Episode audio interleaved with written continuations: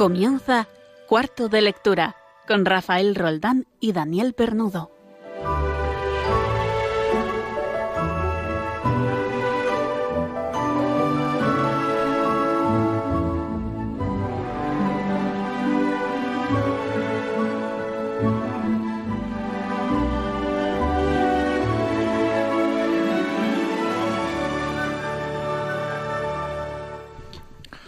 Capítulo primero del Génesis, versículos del 14 al 18. Entonces Dios dijo, que aparezcan luces en el cielo, para separar el día de la noche, que sean señales para que marquen las estaciones, los días y los años, que esas luces en el cielo brillen sobre la tierra. Y eso fue lo que sucedió. Dios hizo dos grandes luces, la más grande para que gobernara el día, y la más pequeña para que gobernara la noche también hizo las estrellas. Dios puso esas luces en el cielo, para iluminar la tierra, para que gobernara el día y la noche, y para separar la luz de la oscuridad. Y Dios vio que esto era bueno. Buenas noches, querido oyente. ¿Estás ahí? Me hubiera gustado que en este momento la oscuridad de la noche ya hubiera cubierto el cielo sobre nuestras cabezas, pero los días de verano son tan largos que no nos dejan ver las estrellas. Y es que hoy vamos a asomarnos al mundo de las estrellas, pero en un cielo donde hay dos soles. Vamos a acercarnos hoy a uno de los fenómenos cinematográficos que lleva desde 1979 llevándonos por galaxias muy, muy lejanas. Esta noche, nuestro cuarto de lectura se transforma en el halcón milenario para acercarnos a Dios y a las estrellas.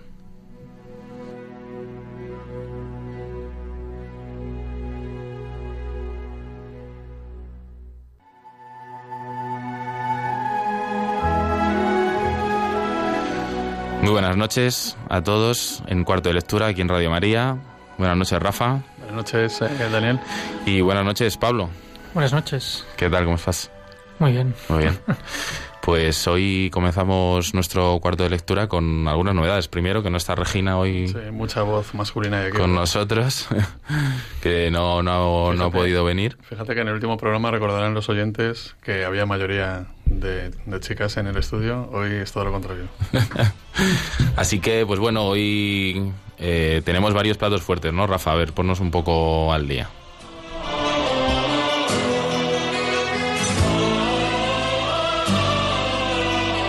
Bueno, mi voz no es tan argentina como la de, como la de Regina, como decía algún oyente, pero me sirve para, para contaros que vamos a tener hoy en, el programa de hoy, ¿no? Eh, vamos a empezar con el concurso de comienzo de novelas y esta vez pues también hay una novedad. No va a ser un comienzo de novela, vamos a voy a leer un parrafito eh, localizado en cualquier capítulo para ver si los oyentes son capaces de adivinar qué autor y qué obra se trata.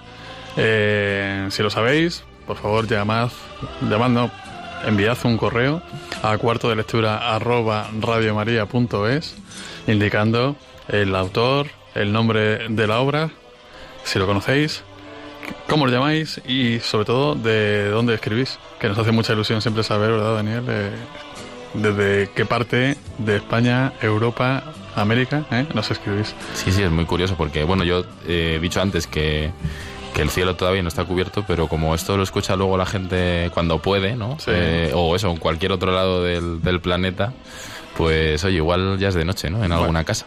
En principio es por la tarde y son las nueve tarde-noche.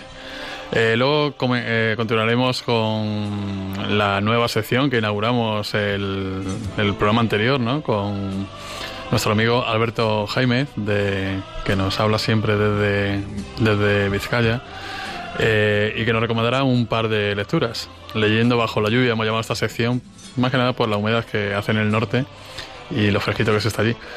Más tarde eh, vamos a entrevistar a Federico Gómez, que ha escrito, es el autor de un libro que se llama Mirando las Estrellas, en la que nos intentaremos preguntarle cómo puede haber una relación entre la saga de Star Wars y, y la historia la historia sagrada, ¿no? Y qué relación encuentra él, ¿no? Entre, entre cómo se puede rezar viendo Star Wars y de alguna manera se puede hacer. Y por último tenemos aquí a Pablo Sañoso, que ya, ya ha saludado. ¿Qué tal, Pablo? ¿Cómo estás? Muy bien, muy bien, Rafa. Y vamos a hacer una pequeña tertulia los tres aquí, hablando de, de distintas lecturas, con un eje central, ¿no? ¿Y el eje central cuál es, Pablo? La novela histórica y luego lecturas para el verano también. Muy bien. Pues todo esto vamos a tener en el cuarto de lectura de hoy. Eh, bienvenidos a todos, bienvenidos a todas, como hay que decir ahora, y seguimos.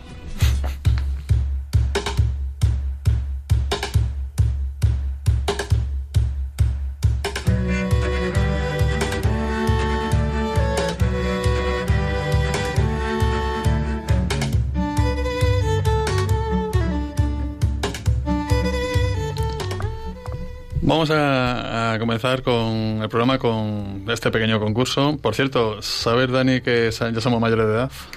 Ya somos mayores de edad. Este es el programa número 18. Buah, ¿Eh? ¡Qué sensación! Esta, esta, es la sección. Otra más, vez mayor de edad. Esta es la sección más antigua que tenemos. Bueno, a ver, alguno dirá, 18 programas no es nada, teniendo en cuenta que es quincenalmente. Llevamos 36 semanas aquí en, en la emisora.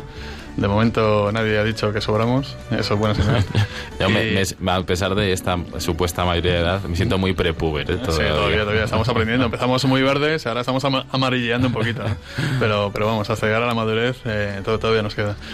Y bueno, vamos a celebrar este, este, esta mayoría de edad, entre comillas, estos 18 programas.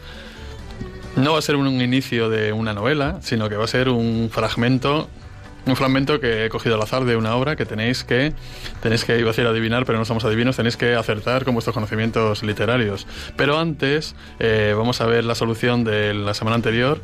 La novela era Orgullo y Prejuicio de Jane Austen. Eh, la verdad es que creo que fue un poco complicado porque solamente hemos tenido dos respuestas. Una de ellas era Carmen, de Santiago de Compostela, que nos dice que la frase es Orgullo y Prejuicio de Jane Austen, eh, cuya versión en cine eh, han puesto este domingo en televisión, no lo sabía esto, y está además en la biblioteca de nuestra casa, en la que tenemos más de 200 libros, la mayoría en español, pero también en otros idiomas como francés, portugués, gallego, inglés y árabe. Qué bueno. Dice, tengo una hija gran lectora y libros comprados no solo en España, también en Estados Unidos, Portugal, Francia.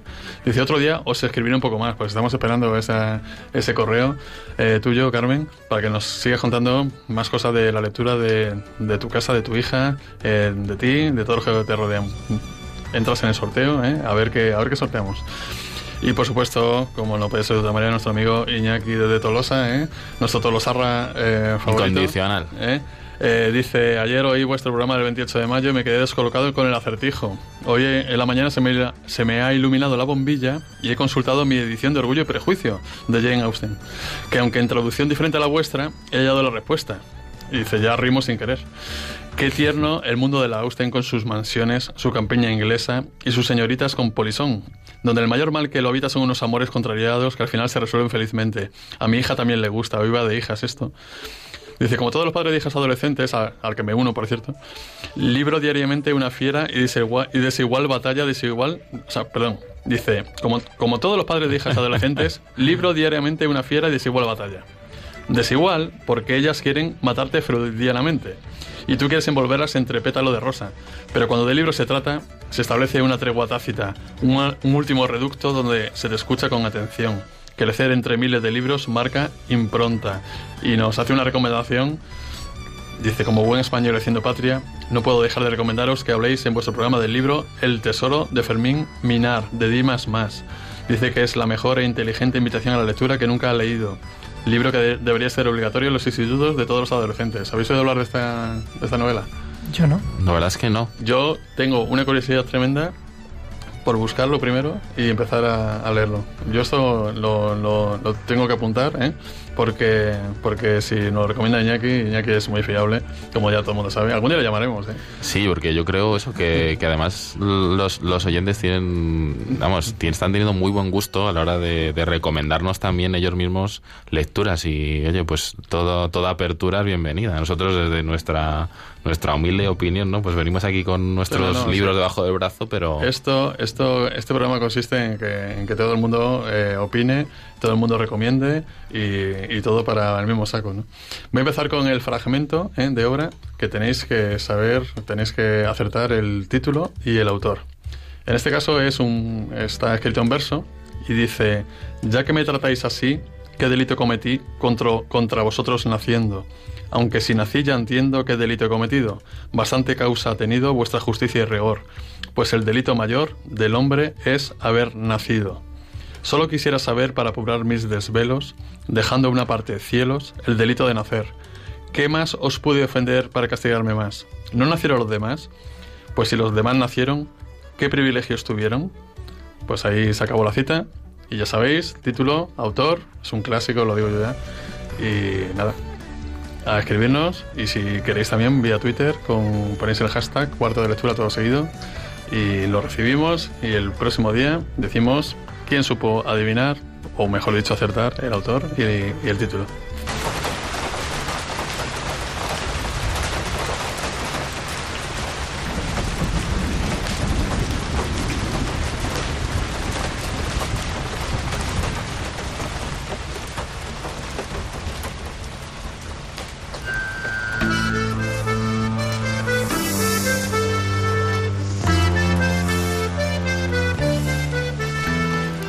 Está lloviendo, Dani.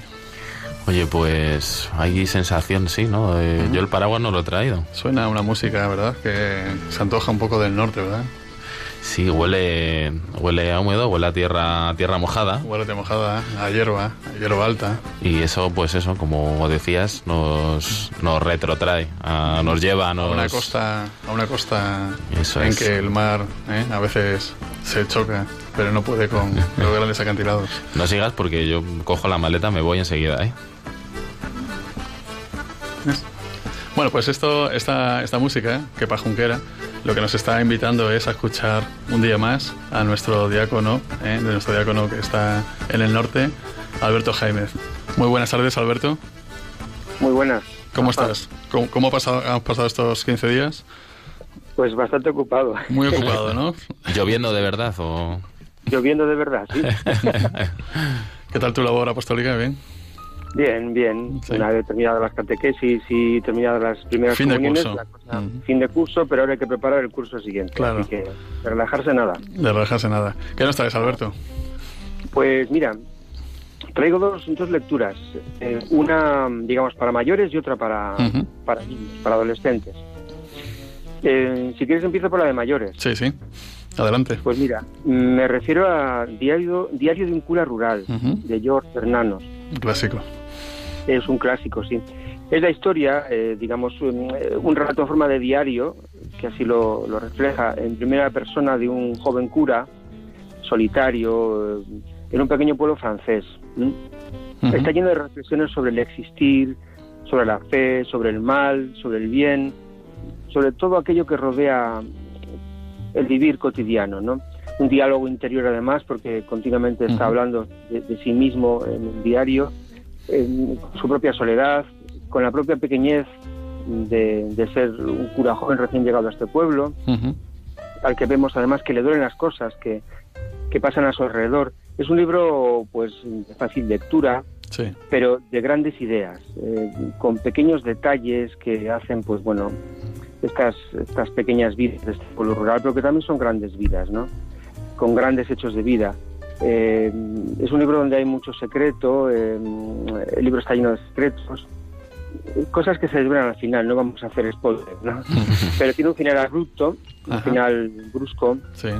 que nos enseña que al final la vida y la muerte forman, forman parte de nuestro existir cotidiano. ¿no? Es un libro sobre cómo la miseria o, o la propia incapacidad de este hombre de de uno mismo se puede transformar también en gracia y en salvación y redención para los demás. ¿no? Es una, una novela yo creo que eh, en nuestro gran tema, la redención. Eh, ¿qué- Muévete un poquito porque me parece a mí que estamos perdiendo cobertura. Igual, sí, igual. Muy bien, Al- Alberto, eh, estabas comentando, no sé si, si he entendido bien, pero ¿es- ¿está escrito a modo de diario? O... Es a, a modo de diario, sí. ¿Quién es Bernanos? ¿Quién es el autor? Pero es un, es un autor católico de- del siglo XX que escribió, que escribió teología, escribió filosofía. Bueno, parece que Se nos ha Alberto ido. se nos ha ido. O... no Alberto, sé. ¿estás por ahí?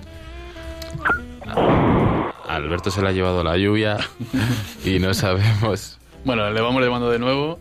Eh, y mientras tanto, yo creo que podemos poner una, una canción. ¿eh? Sí, eh, bueno, hoy como estamos eh, tratando del tema de las estrellas, ¿no? Y, y de, bueno, que viene, viene un poco a colación con, con, con esta idea de, de mirar un poco más allá la sensación también de, de bueno, de, de que muchas veces estamos, ¿no? Somos conscientes, estamos de paso, ¿no? Y hay una canción de, de Jorge Dressler, ¿no? Que hace un poco de referencia a esa sensación de, de eso, de somos polvo de estrellas, ¿no? Y pues vamos a escucharla con atención. Vamos a escucharla. Jorge Dressler, Polvo de Estrellas.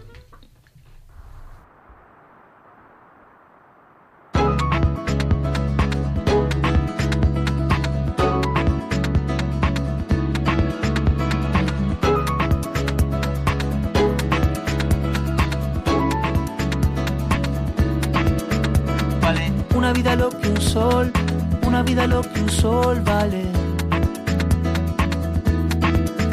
Vale una vida lo que un sol, una vida lo que un sol vale. Se aprende en la cuna, se aprende en la cama, se aprende en la puerta de un hospital. Se aprende de golpe, se aprende de a poco y a veces se aprende recién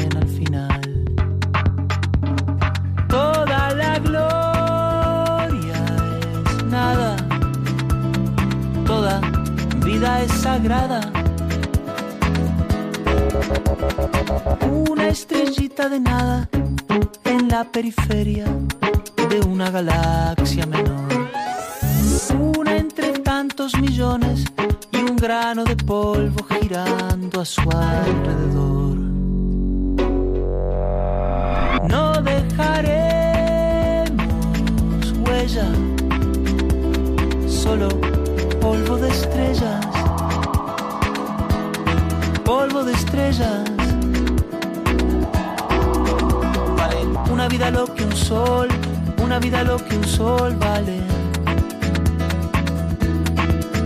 Vale, una vida lo que un sol, una vida lo que un sol vale. Se aprende en la escuela, se olvida en la guerra, hijo te vuelve a enseñar. Está en el espejo, está en las trincheras, parece que nadie parece notar. Toda victoria es nada, toda vida es sagrada.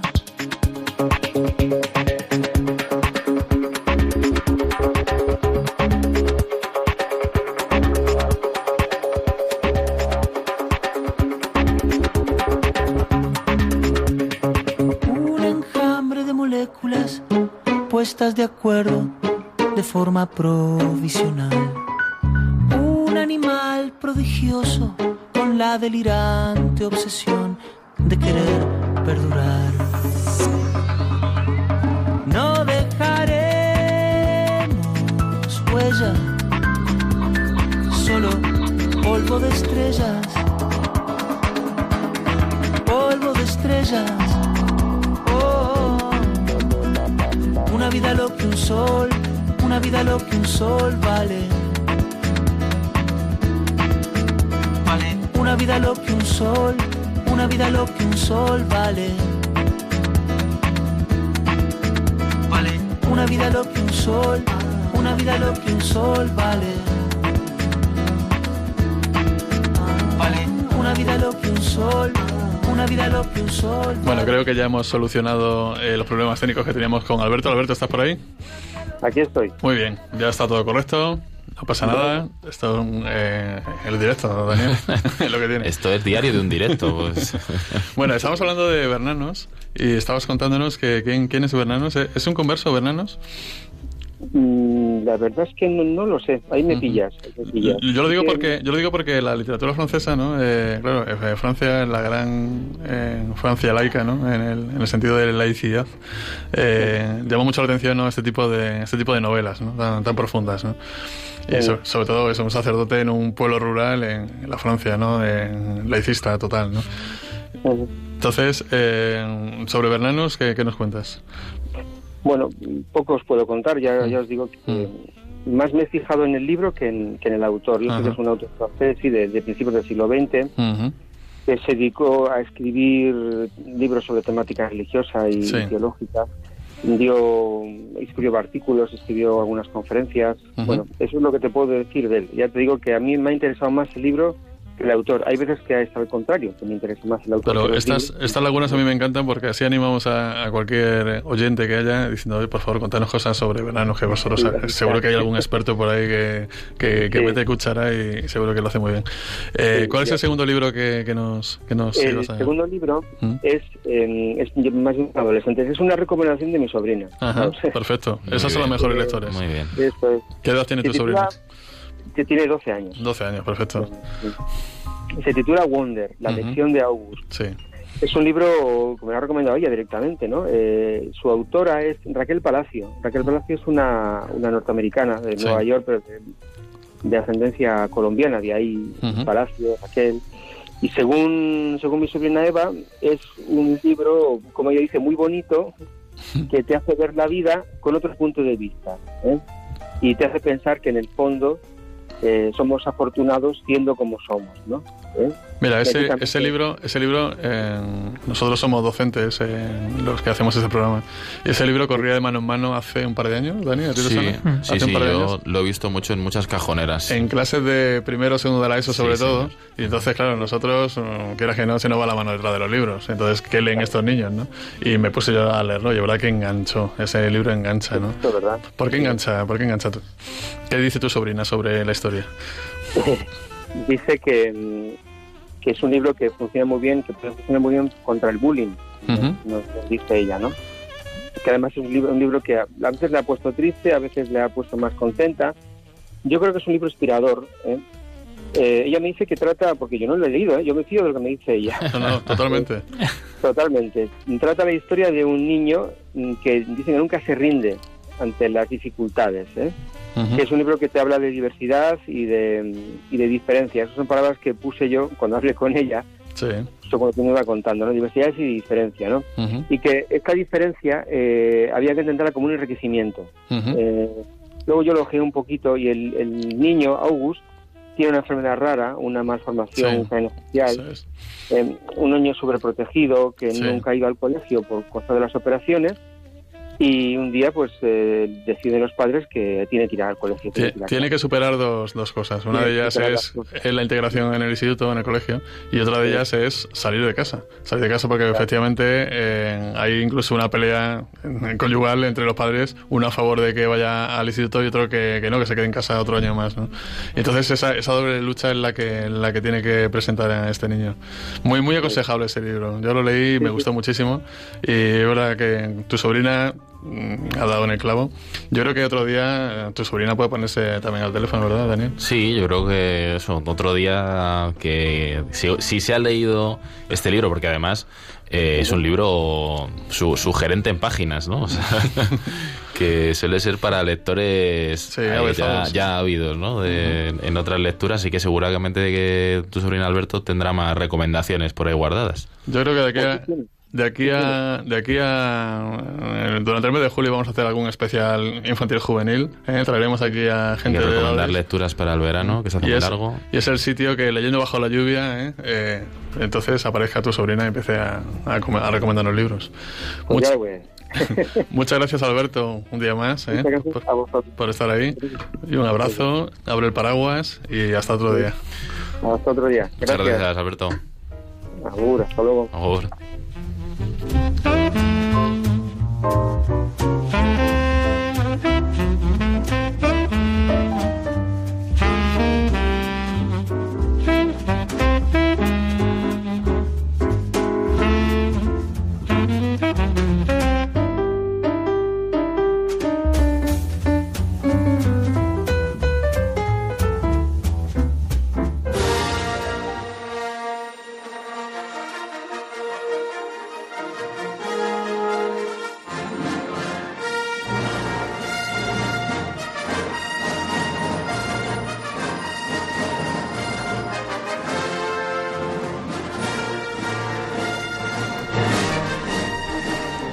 van subiendo las letras, ¿verdad? Por la pantalla oscura. Sí, capítulo Capítulo 4. Ujú, Capítulo ¿No? 18, es el nuestro. Capítulo 18 para nosotros. Capítulo 4, así empezaba una de las famosas series cinematográficas más reconocidas, con más seguidores en todo el mundo. Y yo no sé si habéis traído, Rafa y Pablo, vuestros sables láseres Yo lo tengo guardados en el bolsillo. Yo lo tengo aquí. El mío está desafilado. o sea.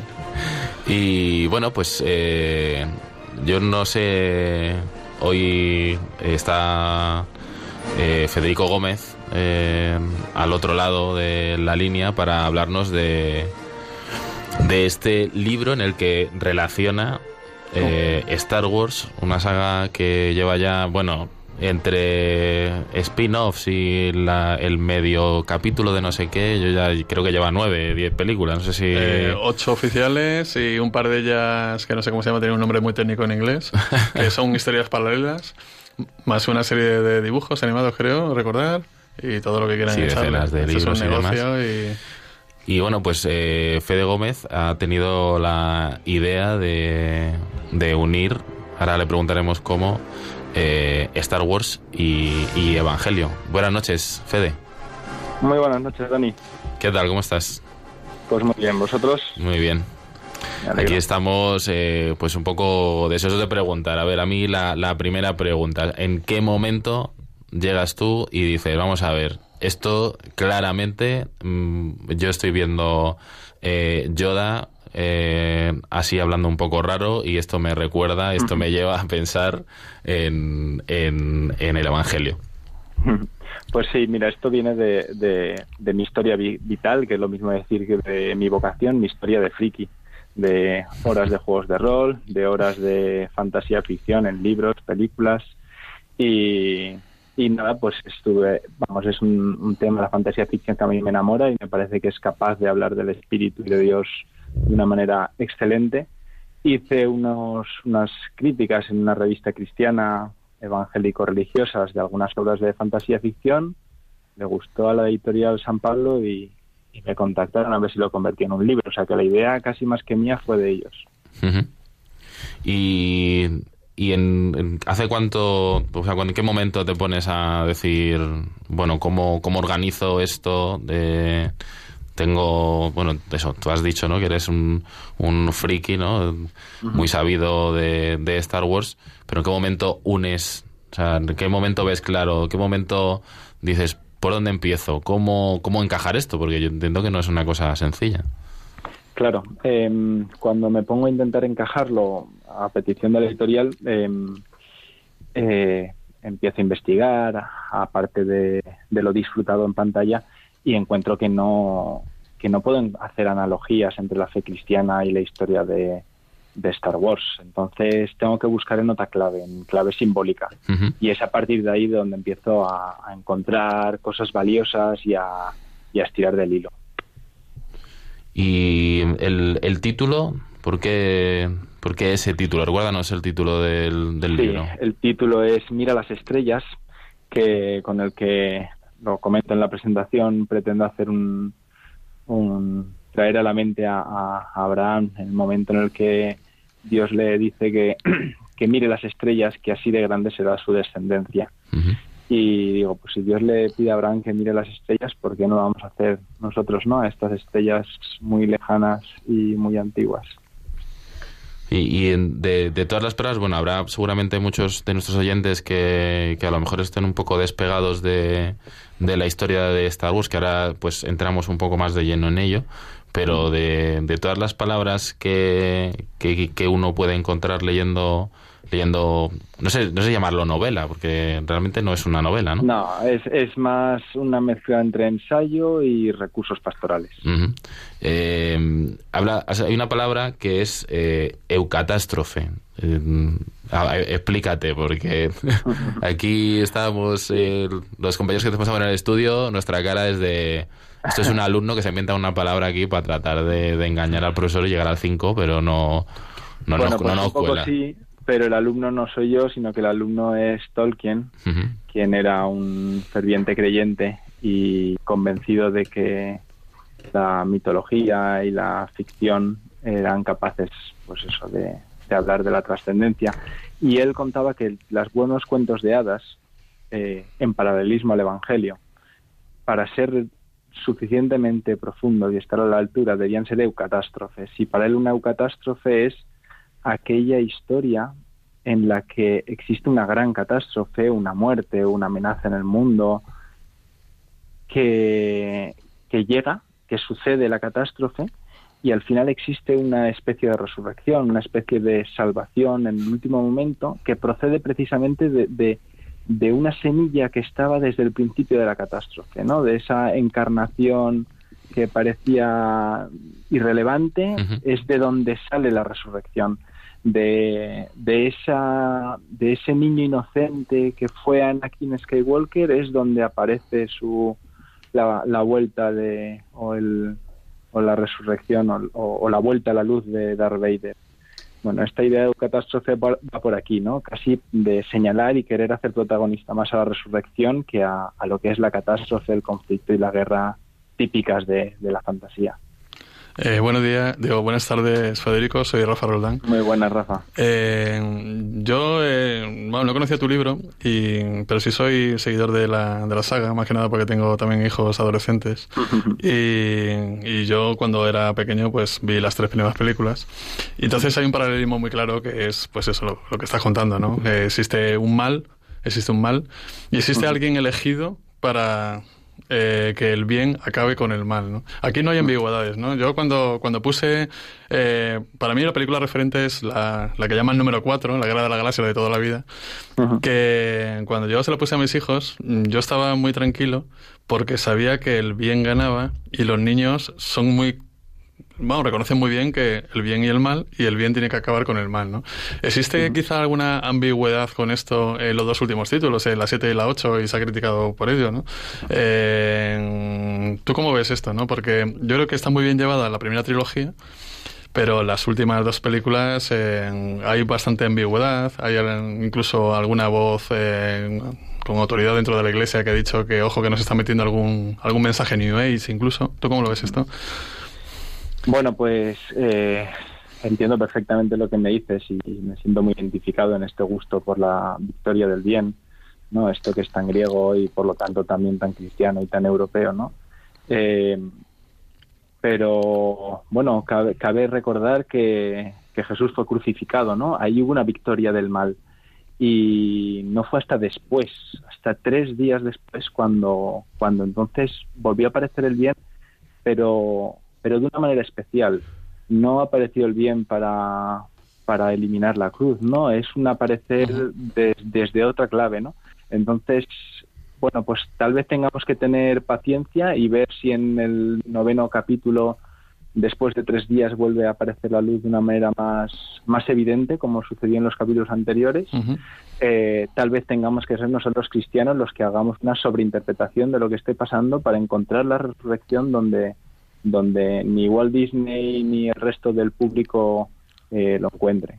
Claro, porque eh, a lo mejor le estamos pidiendo demasiado a esta saga, ¿no? Que sea una, una teología, ¿no? Y no deja de ser a veces una película de divertimento, ¿no? Y también muchas veces, muchas veces con la moda actual, pues en este caso de también he oído críticas por el, los personajes femeninos que se comen a los masculinos, etcétera, etcétera, ¿no? Eh, eh, sería mucho pedirle, ¿no? Que esto fuera un tratado de teología, ¿no? También, ¿no?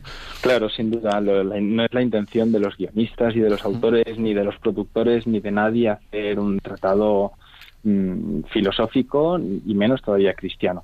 Eh, esto se contextualiza en una en la realidad actual, con religiosidad a la carta, con sensibilidad por, por espirituales, espiritualidades orientales.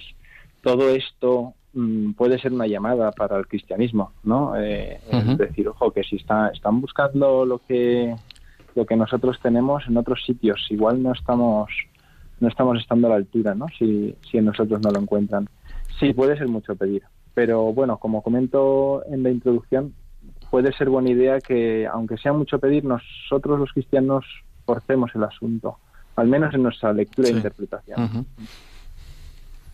Eh, yo te quería preguntar porque, eso, como comentábamos antes, Abraham, eh, pues oh, habrá todavía alguno que no haya visto estas películas, eh, se puede acercar eh, mi, mi señora madre que está escuchando a, a este libro que, que dice, sí, ese es el, el, de- el del enano ese que habla raro, ¿no? Medio viejo. Esa es la referencia que tiene mi madre de Star Wars. Claro, Vale, claro. Entonces, ¿cómo, ¿cómo le digo yo a mi madre? Mira, esto, esto tienes que leerlo porque... Bueno, pues mm, puedes empezar diciendo esto tienes que leerlo porque al final tienes un resumen excelente y puedes ahorrarte muchos, peli- muchos minutos de película para entender las cosas fundamentales. Eh, y también puedes decirle que puede encontrar todo esto en, en otras novelas, ya os digo, en otras, en otras tramas fantásticas, en otro tipo de tramas.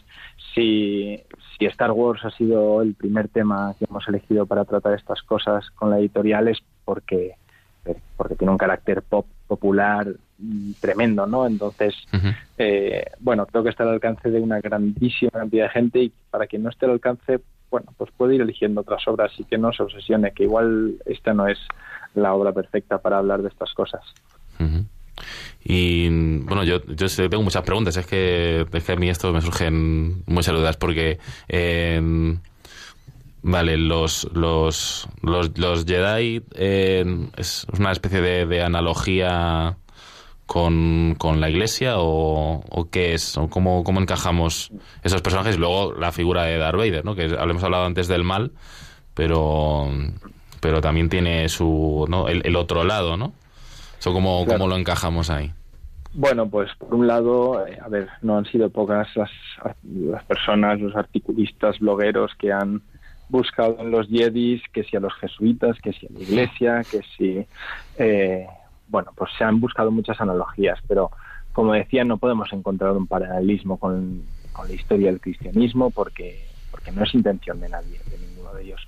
Podemos buscar una simbología y ver cómo los Jedi están queriendo mostrar esta era o el momento en el que existe un consejo Jedi y un grupo de Jedis que ayuden a gobernar la galaxia en paz, pues este deseo, ¿no? De esta de este de esta vida en armonía con una serie de personas que velan por ello. Creo que es aquí, ¿no? En, en la simbología donde podemos encontrar más cosas y, y bueno, pues eh, Darth Vader que de la primera de la primera película del episodio 4 que acabamos de nombrar, pues el malo malísimo que representaba todo el mal y que conforme va pasando la saga eh, se va encontrando que a pesar de ser tan malvado es también hijo de Dios, ¿no? Es un, es un ángel caído que se redime, curiosamente, porque el emperador ya sería el mal absoluto, ¿no? Este no se redime, Claro. ¿no? Quiero recordar, este directamente se Sí, destruye. sí, esta esa vamos última escena de Darth Vader en la Sí. que acepta la muerte y la acepta en sacrificio por su hijo Mm. y claro, una escena preciosa que seguro que, que, a, mu- que a algunas personas en su momento les levantó estas dudas, ¿no? ¿Cómo puede ser que esta representación del mal ahora se le esté dando la oportunidad de redimirse después de haber hecho sufrir tanto a la galaxia? Y lo que es muy interesante en- es también la evolución del, del bien al mal de este personaje de Anakin, ¿no? Eh, cómo se va viendo en las distintas películas cómo, cómo va cayendo, ¿no? Cómo deja de tener esa fe, ¿no? Esa fe en el bien Claro. y se Es deja una, absorber una evolución al camino muy fácil, ¿no? humana. Mm. Claro, es una evolución muy humana, un, un proceso de, de caída en el mal y en el pecado. Sí.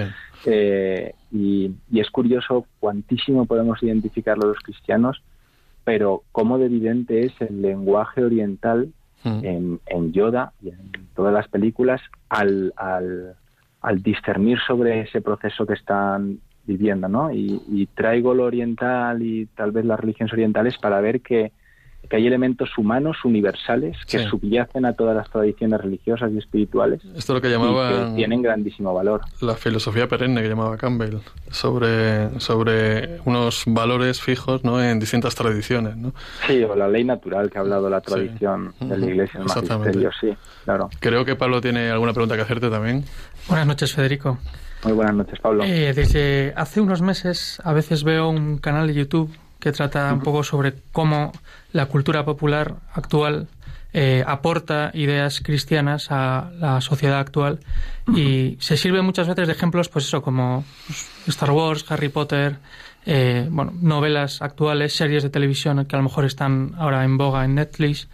Y siempre repiten una idea que ahora me ha encantado escucharte a ti también, que es que en todo esto no debemos rechazarlo porque pensemos que choca frontalmente con la, con la cosmovisión cristiana, ¿no? sino que debemos quedarnos con lo bueno de todas esas eh, series y toda esa cultura y rechazar lo que sabemos que no es bueno, que no aporta nada al cristiano.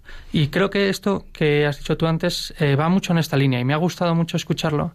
Y también quería preguntarte, eh, en esa eucatástrofe que hablabas antes, es cierto que en las últimas películas lo que estamos viendo es que aquellos que podrían, digamos, revertir esa derrota del bien a manos del mal, eh, pues están cayendo o han perdido la fe, digamos, en conseguir ese bien. Y claro, eh, yo pienso que va a ser muy difícil que en la última película consigan volver, digamos, a consiga volver, digamos, a otra vez a, a revertir esa situación, ¿no? A que triunfe de verdad el bien. Y también porque pienso que la idea que hay muchas veces en la cultura actual es que no el bien no debe triunfar siempre y eso pues es verdad que para un cristiano eh, pues le puede chocar porque puede pensar que a lo mejor el bien pues no, no siempre va a triunfar. No, el, bien no siempre va a triunfar en este mundo. Hay que esperar a la escatología, hay que esperar a, a encontrarse con Dios para ver el triunfo final del bien. En este mundo si, si triunfara siempre el bien, la historia de sufrimiento que ha habido en la humanidad no sería la que es. Si triunfa el bien es porque después de todo el sufrimiento confiamos en una resurrección en el Señor.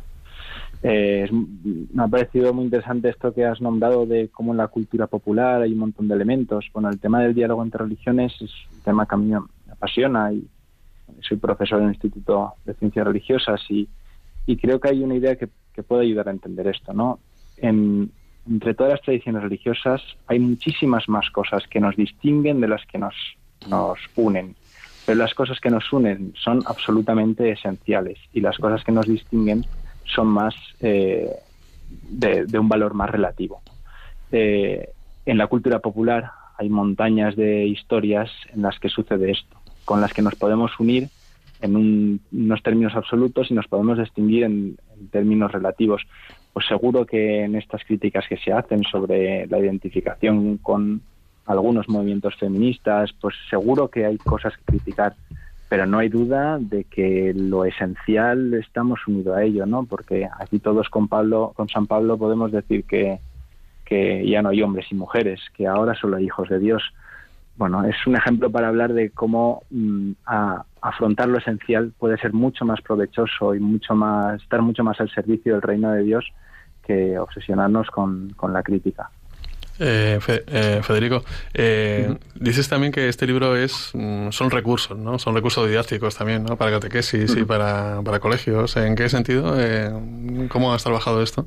Bien, pues eh, el libro lo, lo subtitulo, lo hemos subtitulado Ideas y recursos para ver Star Wars en clave evangélica, porque, bueno, tiene una parte de ensayo en la que se hace una reflexión, pero más pretendiendo ofrecer ideas para luego poder ver la película con, con la mirada del cristiano.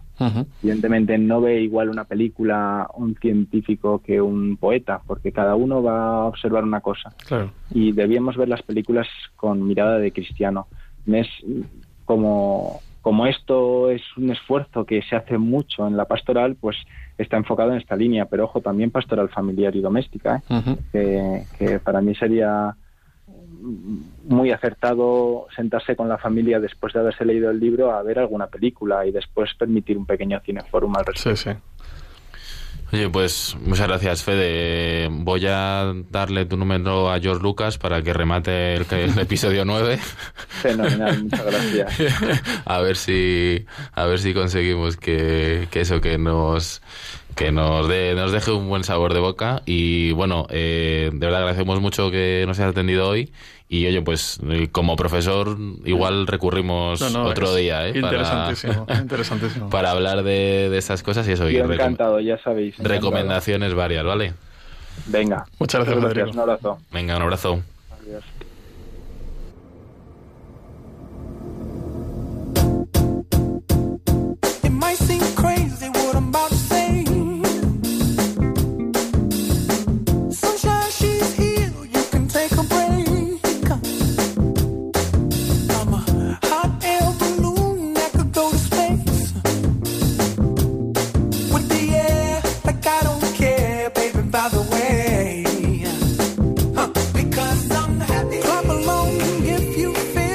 Vamos rematando este programa de hoy cuando son las 10 menos cuarto de la noche aquí en Madrid.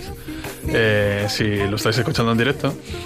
Y como tenemos aquí a Pablo Sañoso, y yo sé que Pablo lee de vez en cuando, pues me gustaría que.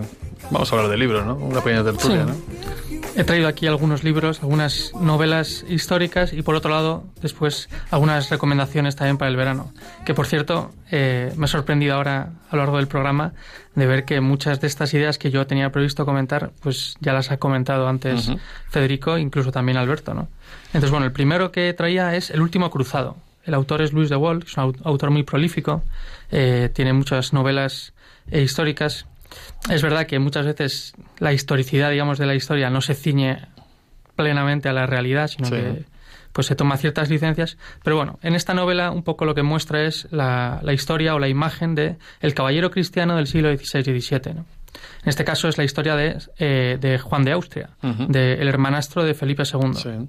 que pues fue gobernador en Flandes, etcétera, y eh, fue el gran héroe de primero de la guerra de las Alpujarras contra los moriscos ahí en Granada y después pues en la famosa batalla de Lepanto, ¿no? donde la cultura y la civilización occidental pues se jugó tanto eh, frente pues al turco, ¿no?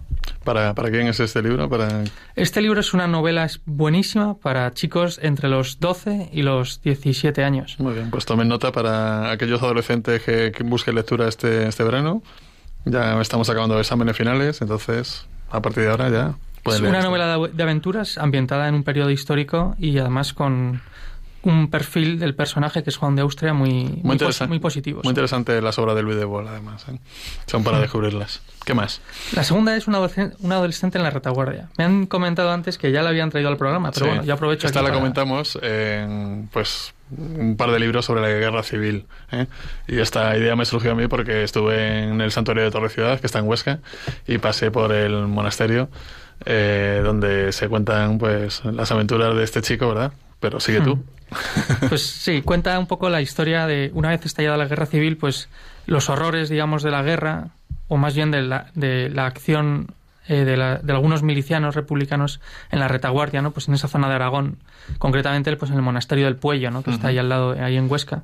Y que, y bueno, pues eso lo cuenta desde el punto de vista de un adolescente. Por lo tanto, es una novela ideal para introducir temas a lo mejor que puede costar más explicar en sentido histórico a un Sobre todo, adolescente. sobre todo porque trata la guerra civil de una manera muy muy sencilla y muy pura, ¿no? A los ojos de efectivamente de un chaval que no entiende qué está ocurriendo, pero se comporta con la humanidad y que, que requiere cada una de las situaciones, ¿no? Y con una entereza grande. Claro, es un cristiano en la guerra civil, un joven cristiano en la guerra civil que tampoco está imbuido de ese, de ese ambiente, digamos, de confrontación que había en los meses anteriores. Entonces, pues con su inocencia y también con su, con su limpieza de corazón, pues ve, ve esos horrores y, y reacciona de la forma que él cree mejor para un cristiano. Además es una novela autobiográfica, luego es, eh, según los recuerdos de el reales, ¿no? Que tuvo después de la matanza de- del Puello, eh, que sabéis que fueron canonizados eh, todos los religiosos que fueron fusilados allí, ¿no? Y yo no sé si están canonizados ya o, solamente beatificados. Yo no lo ¿Tú sé tampoco. En, en este caso, este fue uno de los que se salvaron y un chaval con 12 13 años y cuenta, cuenta su, su visión de, de todo aquello. Y luego la siguiente es La Casa del Propósito Especial. Hay un autor que se llama John Boyne que últimamente, bueno, le conocerán a lo mejor por un libro que se llama El niño con el pijama de rayas. Es un autor eh, de origen judío que ha escrito varias novelas relacionadas pues con el final de la cultura, digamos, del mundo eh, de la época victoriana, del mundo eh, del siglo XIX y también pues hablando un poco de la crisis de entreguerras. ¿no? Y este, este- concretamente este libro habla de el final de la época de los zares en Rusia, una época donde pues por un lado está la realidad de la corte de los zares en San Petersburgo, en Petrogrado, y por otro lado pues está también eh, la realidad del pueblo, ¿no? Muy distinta, eh, no tan eh, enfrentada una con la otra como muchas veces se nos ha hecho ver, sino más bien distinta, en el sentido de pues una devoción hacia la familia real, etcétera, y que durante la novela pues la novela va alternando entre la época de los zares y pues distintas épocas posteriores para intentar explicar la historia de dos personajes ¿no? Un matrimonio que actualmente pues vive en Londres y que pues va contándonos un poco cómo escaparon de, de aquello ¿no? ¿Qué edades para, poder leer este libro? Yo creo que esta novela es ya para gente un poquito más mayor, de los 17, los 18, 19, ya universitario. También por la dificultad de los perfiles eh, personales que tiene, de los personajes, perdón.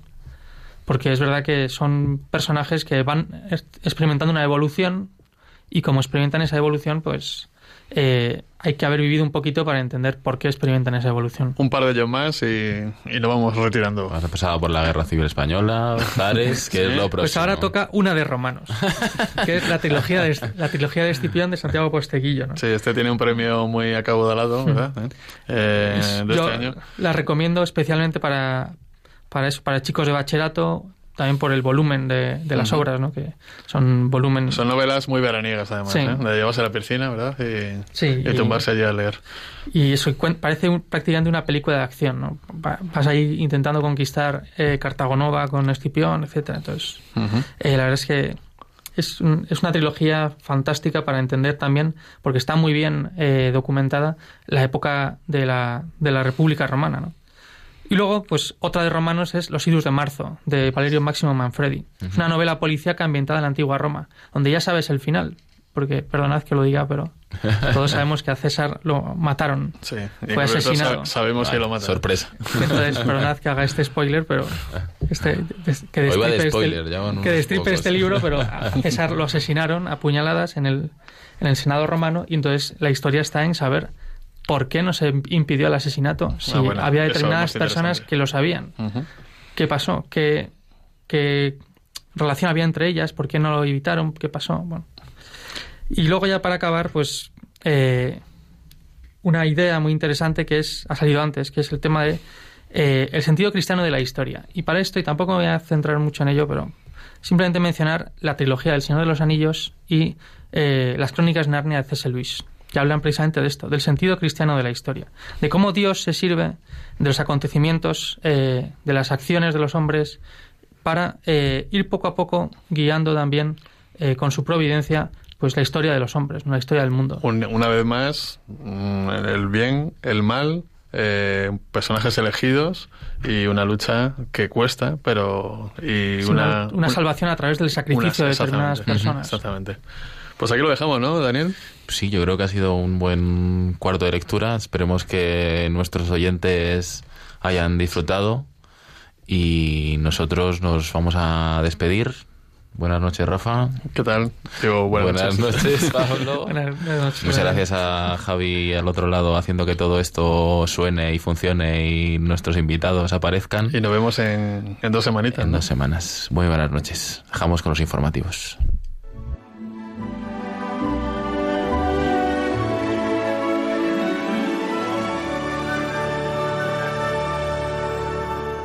Así concluye Cuarto de Lectura con Rafael Roldán y Daniel Pernudo.